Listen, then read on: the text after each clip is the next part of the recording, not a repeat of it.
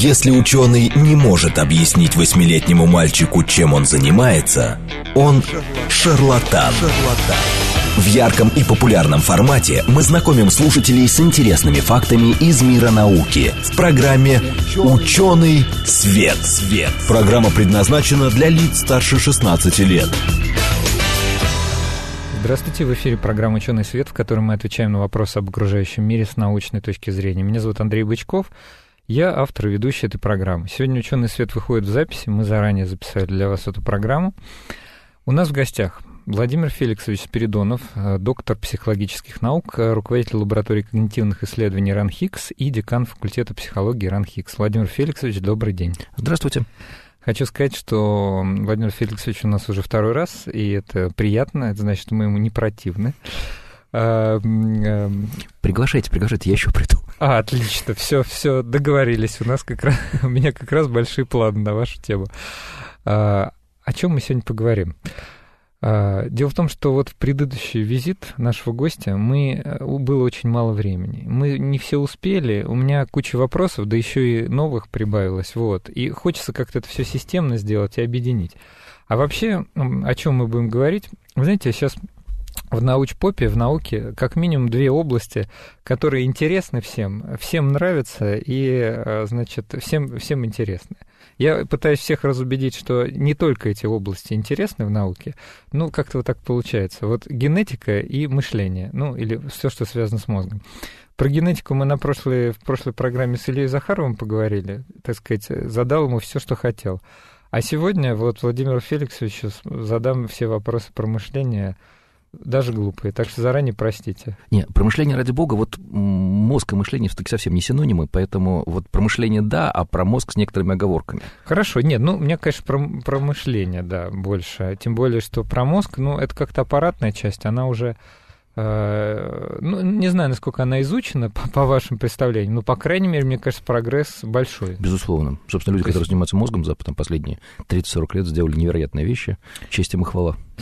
Вот, а, значит, а, вот про мозг, э, про аппаратную часть мы уже говорили, и про нейромедиаторы, и про всякие там системы, и даже какие-то там зоны уже обнаружены, которые отвечают там за развитие языков. А про мышление мы вообще э, все знаем? Или мы вообще вот по стубальной шкале на каком этапе находимся? Э, вопрос очень лукавый, потому что, лукавый. в общем, э, надо договориться о том, что мы хотим узнать о мышлении.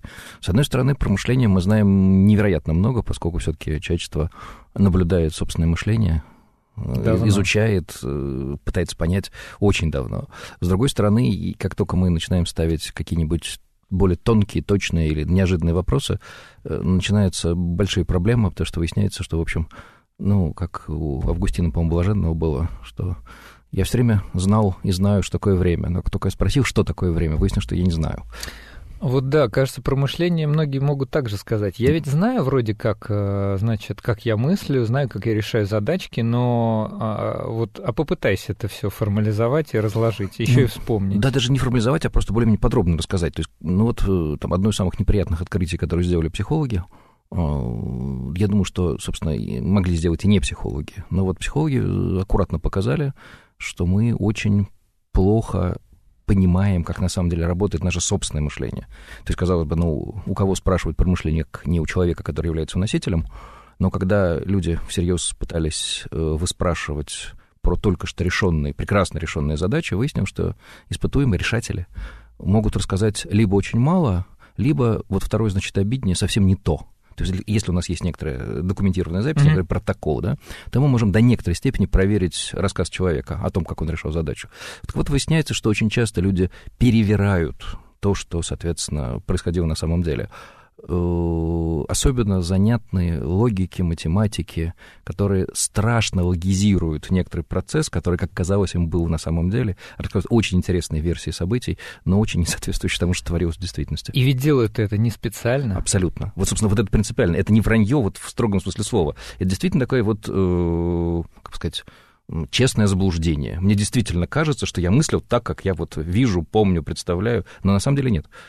А, вот из этого а, мы можем сказать, что мы не можем фактически управлять нашей мыслительной деятельностью? Или это не, след... не является следствием? Э, соответственно, если допустить, что мышление э, штука составная, сложная, да, состоящая из разных звеньев, то скорее более аккуратный ответ э, заключается в том, что некоторыми звеньями мы можем управлять, но далеко не всеми. И, собственно, вот это и есть принципиальная вещь, принципиальное ограничение. Ну, собственно, если говорить совершенно в лоб, то гарантированное творческое, такое блестящее, замечательное решение сложных задач — это утопия.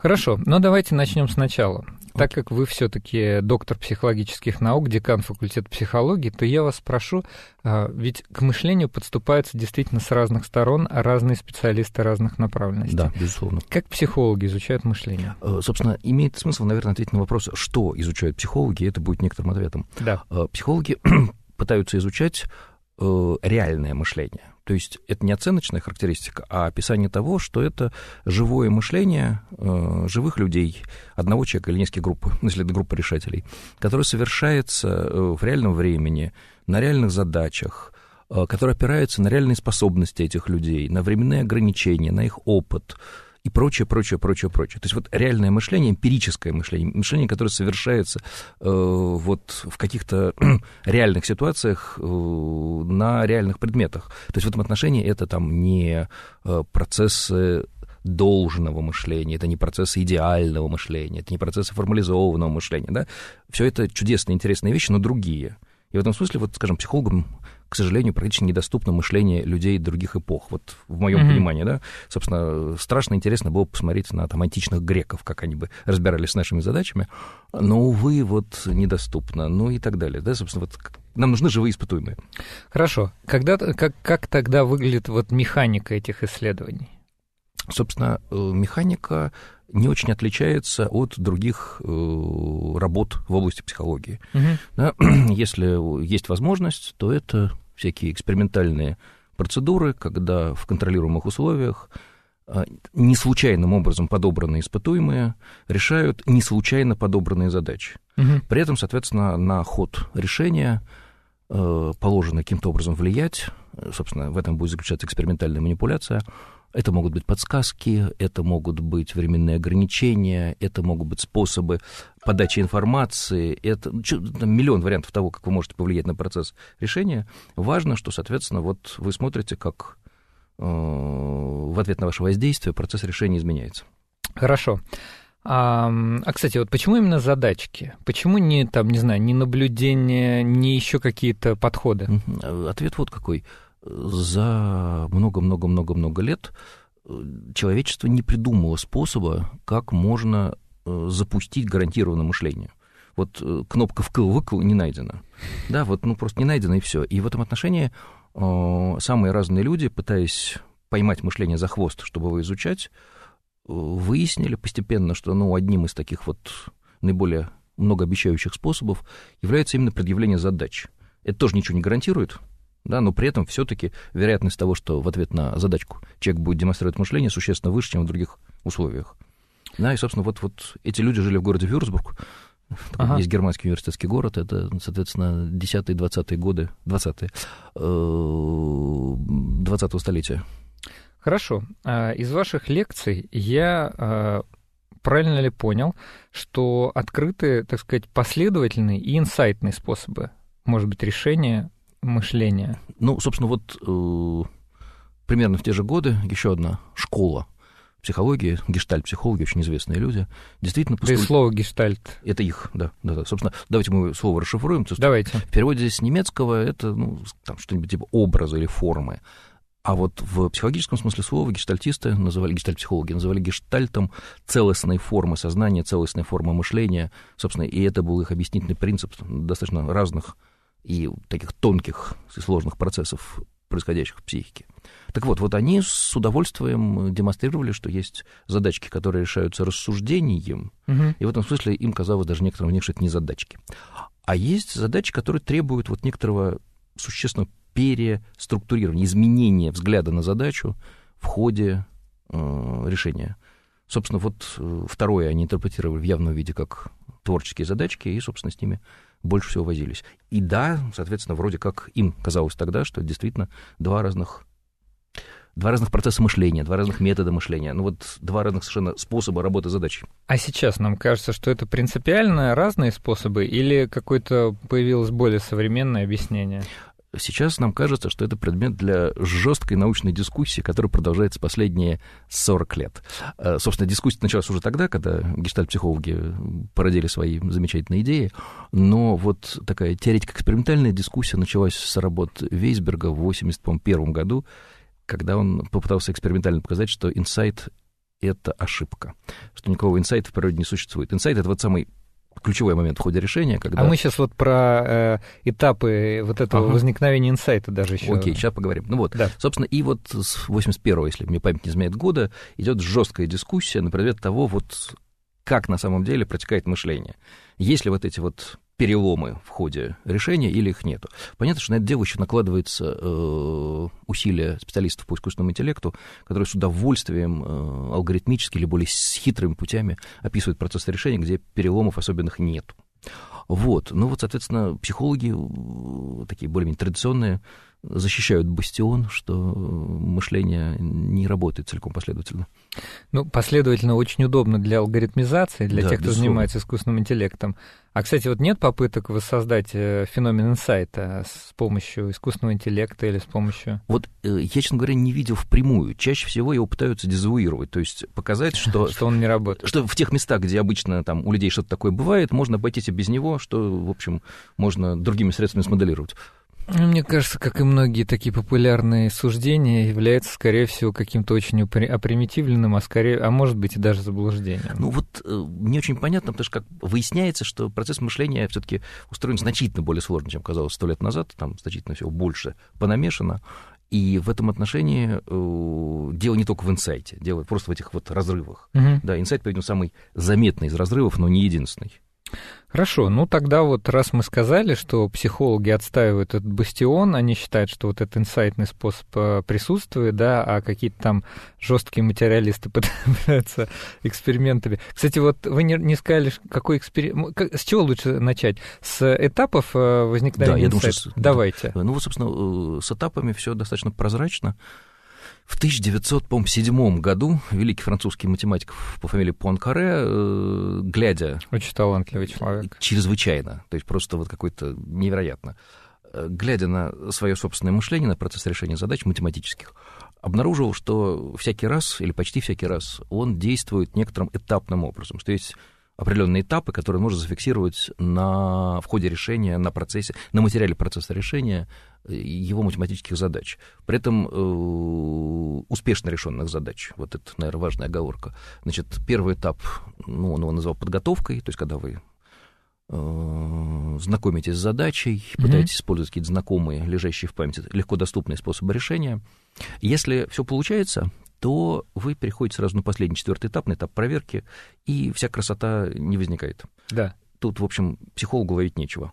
Это, ну, то есть, там, все уже написано, сделано. Да. Вот. Если же на первом этапе решение не найдено, вот тут начинается самое занятное. Угу. Потихонечку человек переползает на второй этап, он называется созревание или инкубация, вот, где происходит работа э, далеко не всегда осознаваемая. Да, собственно, вот вы можете отвлекаться, вы можете заниматься чем-то не связанным с задачей, вы можете там, ходить, гулять, читать лекции, спать. То есть вот э, если задачка локальная, ну вот в экспериментах психологи стараются задавать маленькие задачки. Ну, процесс инкубации может продолжаться там сколько-то минут, 10 Но 15. психологи ведь изучают реальное мышление, да. поэтому фактические задачи могут быть не маленькими, а... В том-то это... и дело. То есть, когда вы сталкиваетесь с реальной задачей, ну, вот в Уанкаре некоторые решения продолжались многие месяцы, угу. да, и, собственно, он с удовольствием описывал, что он возвращался к задаче несколько раз, э, пытаясь ее там иначе понять, иначе описать, что-то такое. Время от времени э, второй этап сменялся третьим,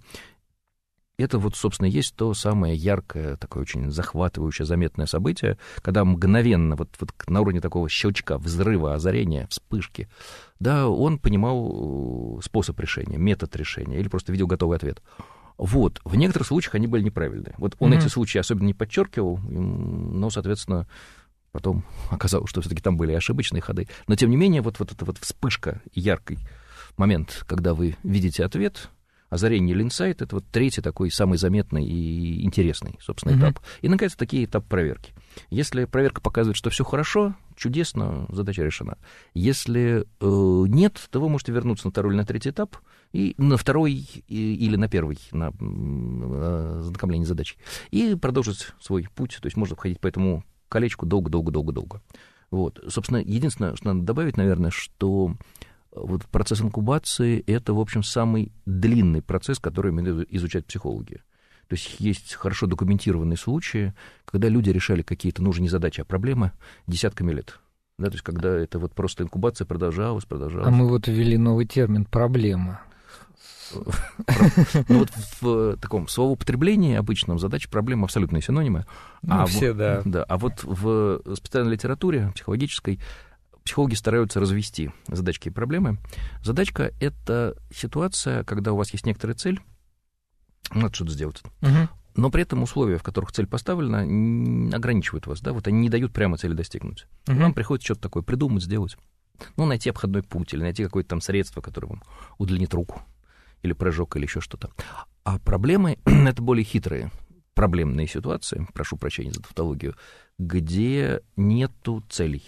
То есть вы находитесь в проблемной ситуации, что-то не так, что-то плохо, вот, но непонятно ни что плохо, ни главное, в какую сторону двигаться, чтобы стало лучше. Мгм. Да, то есть это вот такая более гадкая А вот коннотация в русском языке слова «проблема», она как раз вот содержит Да, в себе абсолютно. вот это. Вот не только в русском, что в А, английском, проблем. что в английском, что в там французском.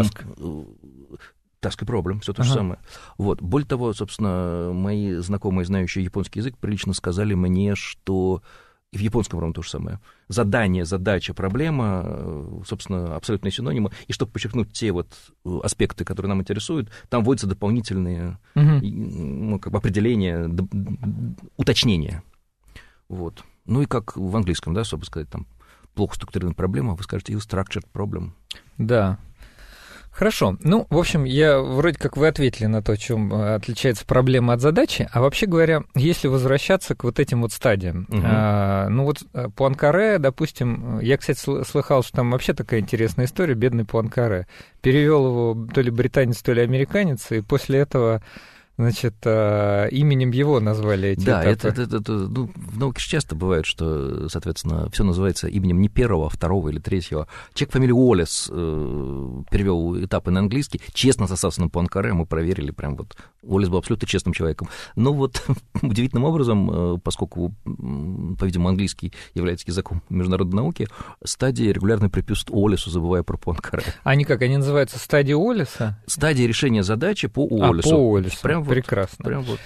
Вот э, Пуанкаре э, здесь э, наблюдал, наблюдал Да. прежде всего за собой. Да. А есть ли эксперименты, которые специально были подста- поставлены, чтобы подтвердить феномен инсайта? Да, такого достаточно много. Собственно, ну что значит подтвердить? Э, Собственно, Ну, с- да, ну, как-то- как- с самыми разными путями э, психологи пытались э, выяснить, выявить несколько вещей. Ну, во-первых, какие моменты, какие факторы в эксперименте способствуют инсайту или мешают инсайту. да, Мгм. что, что помогает решать инсайтные задачи, что мешает решать инсайтные задачи. Собственно, потом, конечно же, появились всякие способы э, там, косвенного описания инсайта. Мгм. Есть такой очень симпатичный человек, фамилия Олсон, Ага. швед, который сейчас в Штатах, э, он, собственно, придумал очень простую вещь, казалось бы, но очень помогшую психологам в работе. Мгм. Перед инсайтом должен быть обязательный момент, он называется тупик. И- Ага. И вы можете этот тупик прямо зафиксировать. Ну, там, скажем, критерий тупика. э, Вы реш- не знаете, как, куда дальше двигаться. Точно совершенно. Вы перестаете решать задачу. Вы сидите неподвижно. Вы сколько-то времени не выдаете никаких новых идей. Ага. Вы не можете объяснить, почему предыдущая ваша версия неверна. Ага. хотя вам сказали, что она неверна. Э, Соответственно, вы э, останавливаетесь и там три или четыре или пять раз возвращаетесь к тесту задач и так далее, и так далее, и так далее. То есть вот, вот есть некоторые прям признаки тупика, Мгм. и, собственно, тупик, ну, собственно, одна из таких хороших идей, э, суть всего неправильных, но не важно, что тупик должен быть перед инсайтом, и мы это можем поймать в реальном времени. Если Да. тупик есть, дальше мы можем ожидать. Не обязательно инсайт будет, но мы, по крайней мере, понимаем, э, вслед за чем он должен последовать. Ну вот. И, собственно, действительно, психологи придумали много наблюдаемых показателей, с помощью которых можно подтвердить ну вот, наличие инсайта. Ну, скажем, сейчас очень популярны являются такие очень субъективные меры, того, как э, было устроено ваше решение. Ну, например, вас просят оценить в баллах почувствовали ли облегчение, когда mm-hmm. решение пришло, или удивление, или, ну, вот такого да. рода вещи. И выясняется, что вот эти вот неожиданные решения, они действительно и дают облегчение, и, соответственно, вызывают у вас, прям у вас, не у других, удивление, да, собственно, и переживаются как неожиданные, вот такого рода вещи. Или, соответственно... Озарило. Озарило, причем вот э, тут очень важно, даже в русском языке это очень хорошо видно, такое э, безличное выражение, да, это не я да, придумал. это не я. Это оно пришло. Ну и, конечно, мы сейчас вас спросим, откуда пришло. Да. Так, ну вот а, если вот все-таки мы договорили по поводу вот экспериментов, которые наблюдали? Я не думаю, что нужно давать много подробностей, но вот там, э, как только появляются тонкие, строгие меры, э, ну, относительно хотя бы строгие, выясняется много симпатичных подробностей. Ну, например, э, инсайтные решения, ну вот на самых разных классах задачах, чаще оказываются правильными. Вот если вы переживаете вот это mm-hmm. вот, то почему-то чаще оно связано с тем, что решение правильное. Не всегда. А это не с, той, не с той оперы, что ваше первое решение, которое вам пришло в голову. Но здесь я не вижу здесь ни тупика, ни сразу понимаю, что может быть вопрос э, неправильно поставлен, но все же говорят, что вот первое решение, которое пришло человеку, оно правильное. Ох, не, Неправильно. Не, не, не. Это первый вопрос, первый ответ на вопрос в тесте чаще всего правильный. Ну, для того, что пришло в голову, то и есть ответ. Ага. А в задачах не, не, что вы. Хорошо, да, но задача это чуть более сложная, чем да. вот выбрать из вариантов ответа. Вот э, мне интересует по поводу инсайта два момента. Первый. А, есть ли все-таки какие-то... А, ну, я просто смотрю, у нас до перерыва где-то, наверное, минутки три. Угу. Вот. И мы вряд ли успеем. Но мы можем к этому вернуться и как-то органично завершить первую часть. Угу. Вот два момента. Есть ли какие-то теоретические объяснения инсайта? Вот какие-то вот э, абстрактные предположения, теории, гипотезы. И какие эксперименты опровергали инсайт, пытались опровергнуть угу. инсайт, и э, как это трактуется, опять же, с точки зрения теории? Угу. Соответственно, э, в данный момент, давайте начну об этом да, говорить, да, да. существует два типа моделей, с помощью которых пытаются объяснить инсайт. Угу.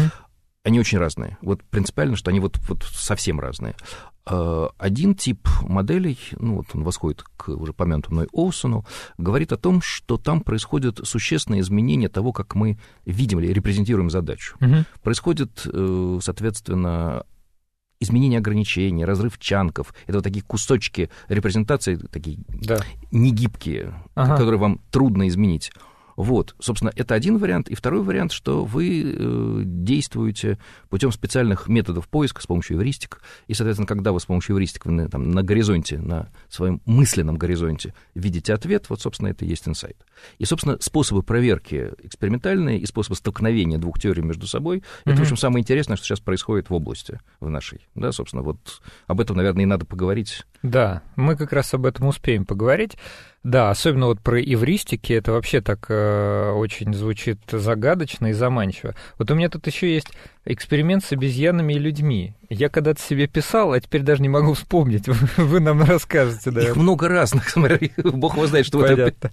Хорошо, ладно, найдем. Значит, давайте так, я напомню нашим слушателям, э, что в эфире программа «Ученый свет», мы отвечаем на вопросы об окружающем мире с научной точки зрения. Меня зовут Андрей Бычков, я автор ведущей программы. Сегодня мы говорим о мышлении, мышлении, как его изучают психологи, и феномене инсайта. А инсайта мы о нем никогда не говорили еще до этого. У нас в гостях Владимир Феликсович Спиридонов, доктор психологических наук, руководитель лаборатории когнитивных исследований и декан факультета психологии Ран Хикс. Возвращайтесь к нам после перерыва. Мы продолжим эту очень интересную тему.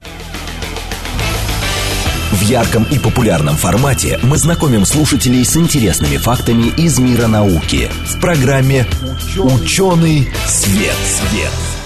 Здравствуйте, в эфире программа «Ученый свет», в которой мы отвечаем на вопросы об окружающем мире с научной точки зрения. Меня зовут Андрей Бычков, я автор ведущей программы. Сегодня «Ученый свет» выходит в записи, мы заранее для вас записали эту программу. У нас в гостях Владимир Феликсович Спиридонов, доктор психологических наук и руководитель лаборатории когнитивных исследований РАНХИКС, декан факультета психологии РАНХИКС.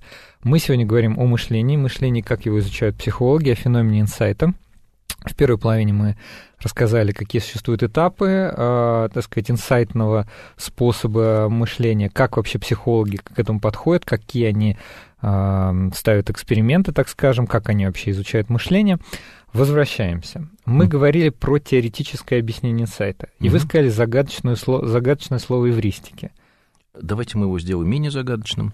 Давайте. Соответственно, эвристики — это такие интеллектуальные приемы или техники, такие действия, которые позволяют вам что-то делать с задачей или собственным мышлением. Угу. Соответственно, один из отечественных классиков давно-давно называл эвристики способами самонаведения на решение. Такой угу. сравнил с интеллектуальным компасом в каком-то смысле. Ага. То есть они осознанно или неосознанно, там по-разному их можно описывать, но в любом случае они помогают вам ориентироваться вот в том непростом материале, который составляет задачу.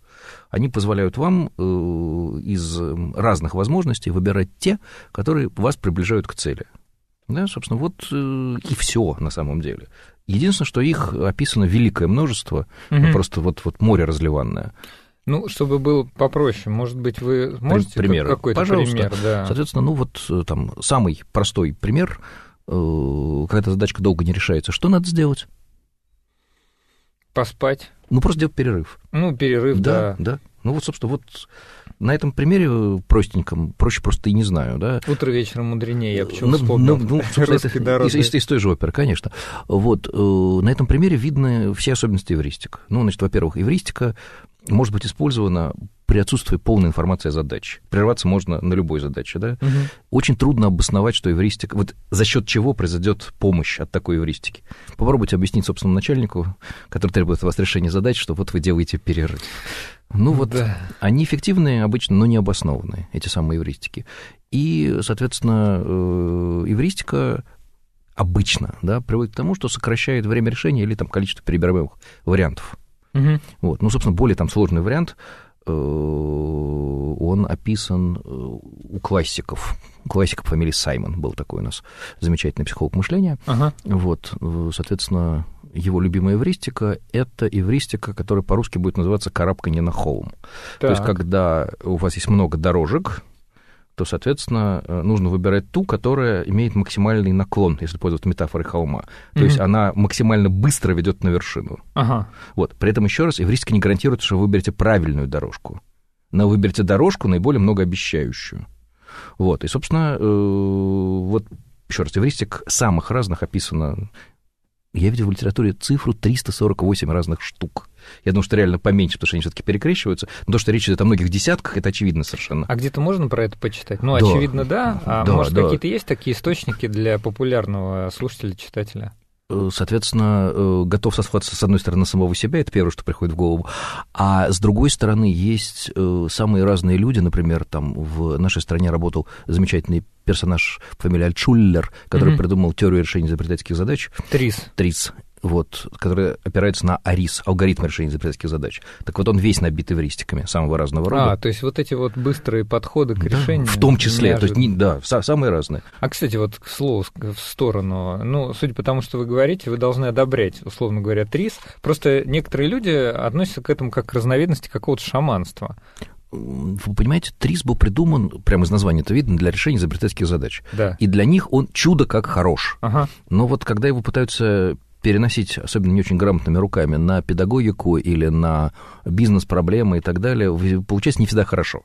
То есть и в этом отношении, э, с одной стороны, это не очень обоснованная вещь, еще раз, именно потому что эвристики не обоснованы в строго научном смысле слова. Угу. Мы можем померить их эффективность, но доказать их обоснованность нельзя, нельзя. Это входит в их определение, с одной стороны. И с другой стороны, еще раз, ТРИС, э, поскольку пытается найти для себя новую там нишу в этой жизни, конечно, здорово расширяется, и, повторяю, в общем, не всегда эффективно это делает. Что с экспериментами, которые пытались или опровергали феномен инсайта? Ой, давайте я просто один из них расскажу. Он Расскажите. очень простой и понятно, собственно, как это пытались сделать. Есть класс задач, где э, в трудность для решения входит некоторое внятное ограничение. Ну, то есть там нужно выйти за пределы чего-нибудь, или там изменить форму записи чего-нибудь, или, соответственно, э, в буквальном смысле переложить, перевернуть какие-то объекты другими mm-hmm. сторонами. Ну вот, ну и, соответственно, э, испытуемым давали порешать одну из таких задач, э, непростую. Вот важно, что психологи используют, казалось бы, очень простенькие головоломки в экспериментах, угу. считая, что закономерности мышления универсальны. Если да. мы на головоломку что-то найдем, то и на крупных mm сложных проблемных ситуациях будет то же самое. Но э, при этом они могут быть простенькими на вид, но очень непростыми для решения. mm Вот это вот принципиально. Так вот, значит, испытуемые, порешав некоторое время, получали прямую подсказку, mm что, соответственно, вот то, как вы решаете, не годится выйдете за там пределы чего-то. Ага. Вот прямая вербальная подсказка. Да. И, соответственно, словами. Словами. Прям экспериментатор говорит, вот остановитесь. Да, я сейчас скажу важную вещь. Вы делаете не то. Угу.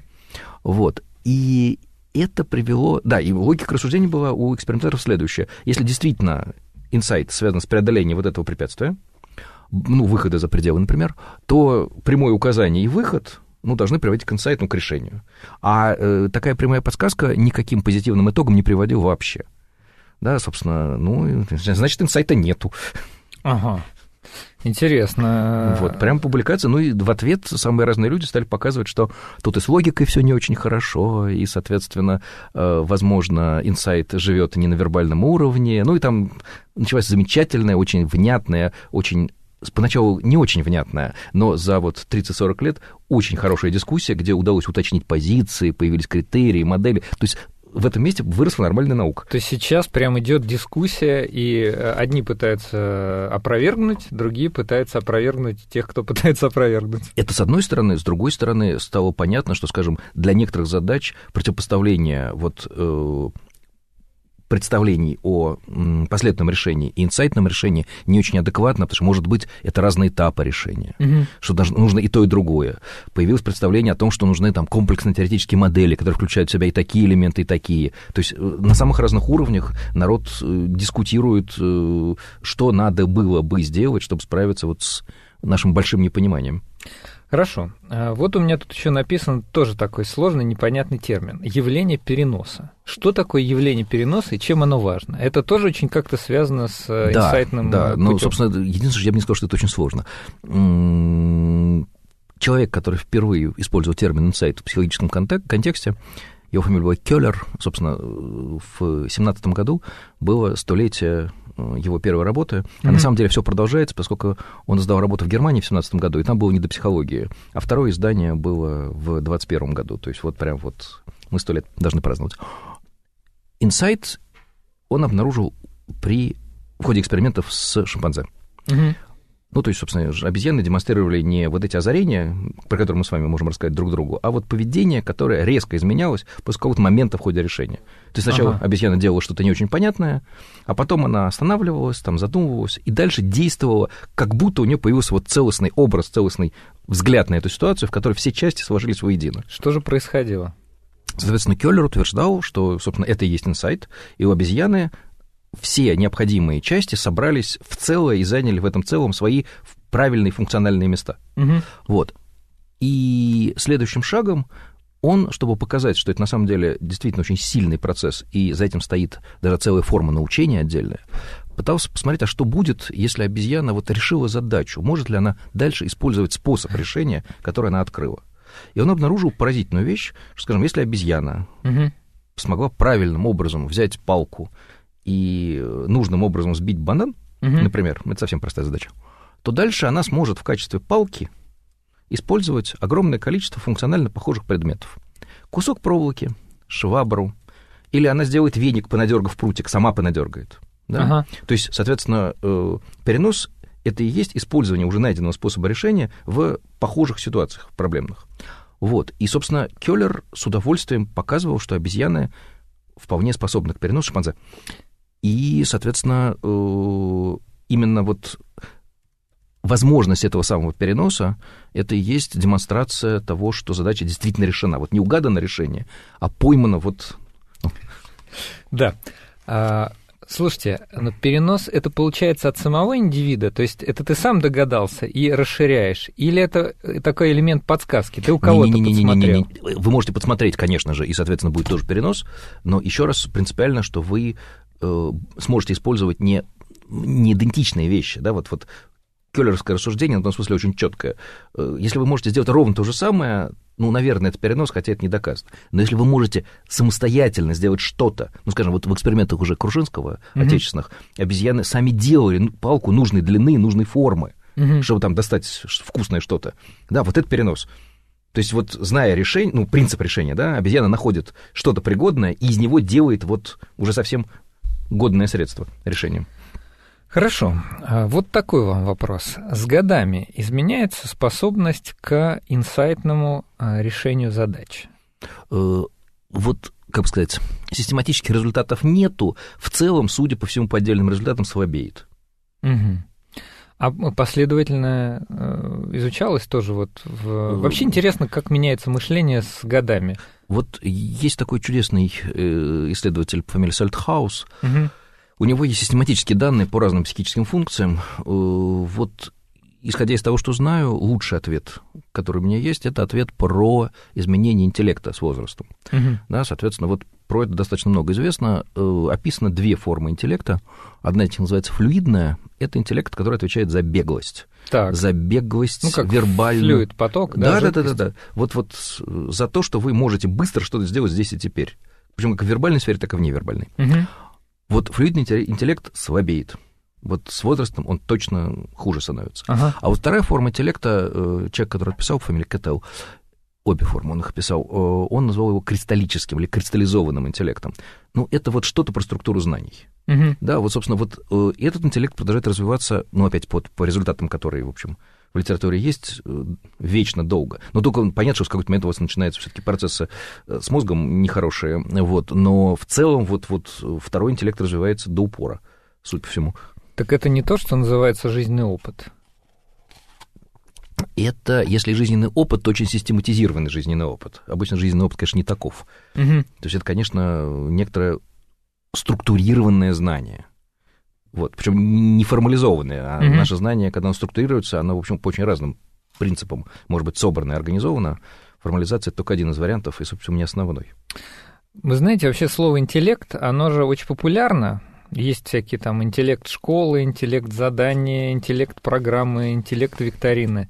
А, оно, как и... Да даже слово инсайт, на самом деле, тоже такое да, довольно популярное. Вполне популярное, да. Да, то есть это не является каким-то супер вот таким редким термином. Вот когда сказали эвристики, да, эвристики существенно, я думаю, менее частотны mm-hmm. в использовании в русском языке.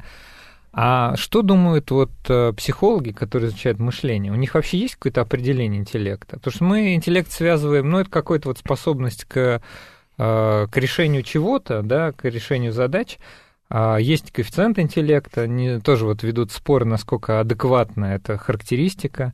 Вот, там поведенческие генетики изучают его в контексте значит, передачи наследственной информации, связи его да, с... А вообще, вот что по поводу интеллекта думают психологи мышления? Ну, интеллект — это э, штука, которая с мышлением до некоторой степени связана, но на самом деле это просто область измеряемого мышления. Да? Собственно, э, про интеллект принято говорить или про способности интеллектуальные в тех случаях, когда мы можем приложить к ним какие-то измерительные инструменты. Угу. Таким измерительным инструментом в психологии является тест. Угу. Да, собственно, тесты — это такие специальным образом изобретенные, сделанные и поддерживаем в рабочем состоянии линейки. Угу. Вот. И IQ, ну, коэффициент интеллекта, о котором вы сказали, это результат прикладывания э, линейки к интеллекту. Ага. Линейка называется тест интеллекта. Вот, собственно, тестов интеллекта достаточно много, они разные, в зависимости от того, какую модель теоретического интеллекта защищает автор. Вот. Ну, собственно, в данном случае э, очень важно, что интеллект — это э, ну, просто источник индивидуальных различий, не более того. Угу. Мы с вами отличаемся по некоторым показателям этого самого интеллекта. Э, на основании интеллекта э, общего, вот этого измеренного, не очень много что можно предсказать про человека. Ну, скажем, есть данные, вот, которые я видел, э, что интеллект, вот IQ, ага. хорошо коррелирует, связан в смысле, с успеваемостью с будущей. Ага. То есть, соответственно, если вот вам нужно предсказать успеваемость в группе студентов, да. то вот вроде как у а тех, у кого высокий интеллект? Вот это, у кого высокий IQ. У кого высокий IQ, Вот да. это, собственно, и будет э, хорошим результатом. Ну, потому что вы как минимум говорите, что вот есть флюидный, есть этот кристаллизованный, кристаллический. Ну, вот IQ до некоторой степени совмещает то и другое. особенно в больших тестах.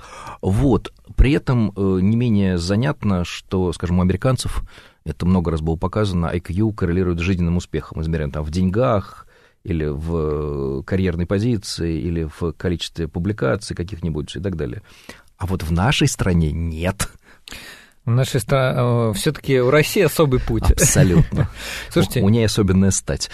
Э, все-таки, но многие исследования, многие термины все-таки приходят из Америки к нам. Ну, из английского языка. Ну, ну, английский язык, язык мировой науки, то да, ну что ж делать. Вот не могу, э, когда, понимаете, когда говоришь про интеллект, причем с разными специалистами, возникает много прилагательных, которые связ... связывают с этим существительным.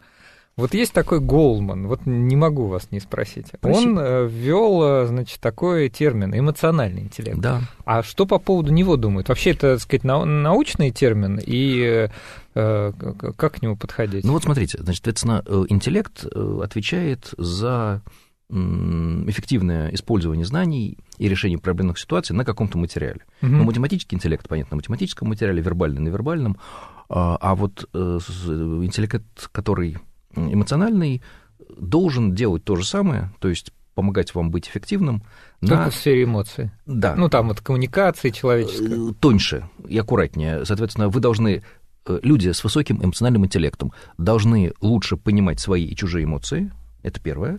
И второе, они должны лучше с ними управляться. Угу контролировать, предсказывать, э, помогать справляться другим с какими-то неприятными эмоциональными состояниями и так далее.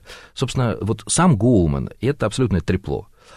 Вот, а, соответственно, есть... А он, кажется, журналист, что да, ли? Да, да, да, да. Но при этом это не значит, что, собственно, нету нормальных людей, которые занимаются эмоциональным интеллектом. Вполне есть и у нас, и на Западе.